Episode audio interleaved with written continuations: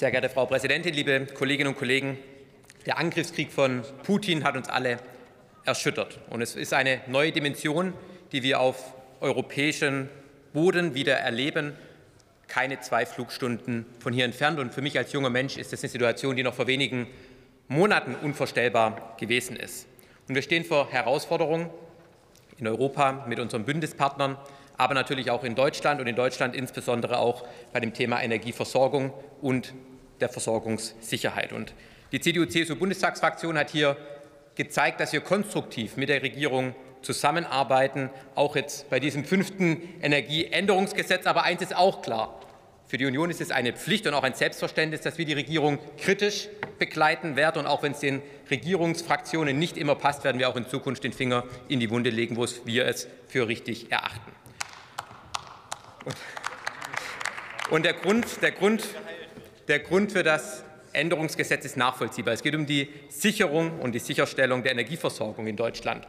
Aber wenn wir um die Versorgungssicherheit sprechen, dann muss ich auch ganz klar sagen, da geht es nicht darum, dass die Versorgungssicherheit abgedeckt ist mit 22 Stunden, sieben Tage die Woche, sondern mit 24 Stunden, sieben Tage die Woche, liebe Kolleginnen und Kollegen. Und daran werden wir sie auch messen.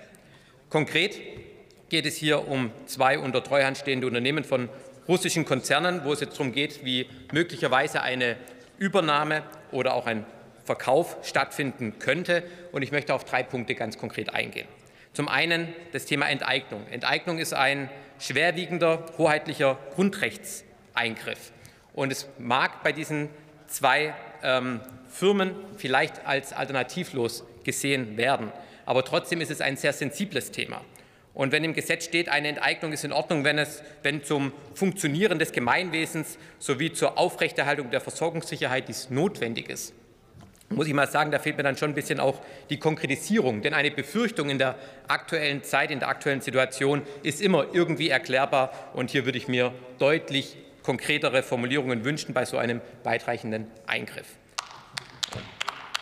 Und dann kommen wir auch schon zum zweiten Punkt.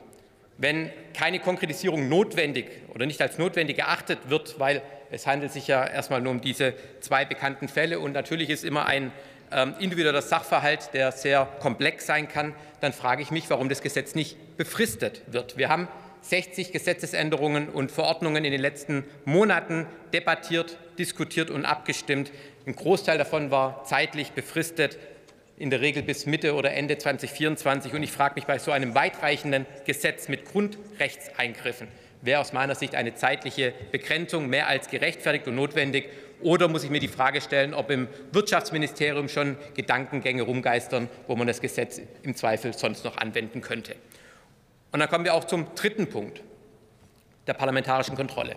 Wir machen ein unbefristetes Gesetz, das es dem Wirtschaftsminister und dem Finanzminister ermöglicht und erlaubt, Unternehmen zu enteignen, ohne zumindest nachträglich dem Bundestag dies zur Überprüfung vorzulegen. Und da hatte ich halte ich aufgrund dieser Tragweite halte ich das für äußerst fragwürdig.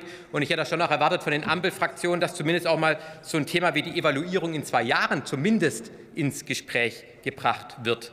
Denn dem Anspruch der parlamentarischen Kontrolle wird dieses Gesetz auf jeden Fall nicht gerecht. Liebe Kolleginnen und Kollegen, eine Enteignung ist kein Alltagsgeschäft und darf in Deutschland auch nie zu einem Alltagsgeschäft kommen.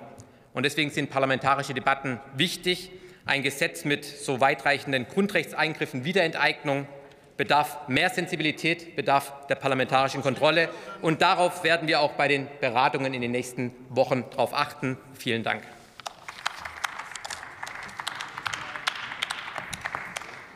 Der Kollege Markus Zümpfer hat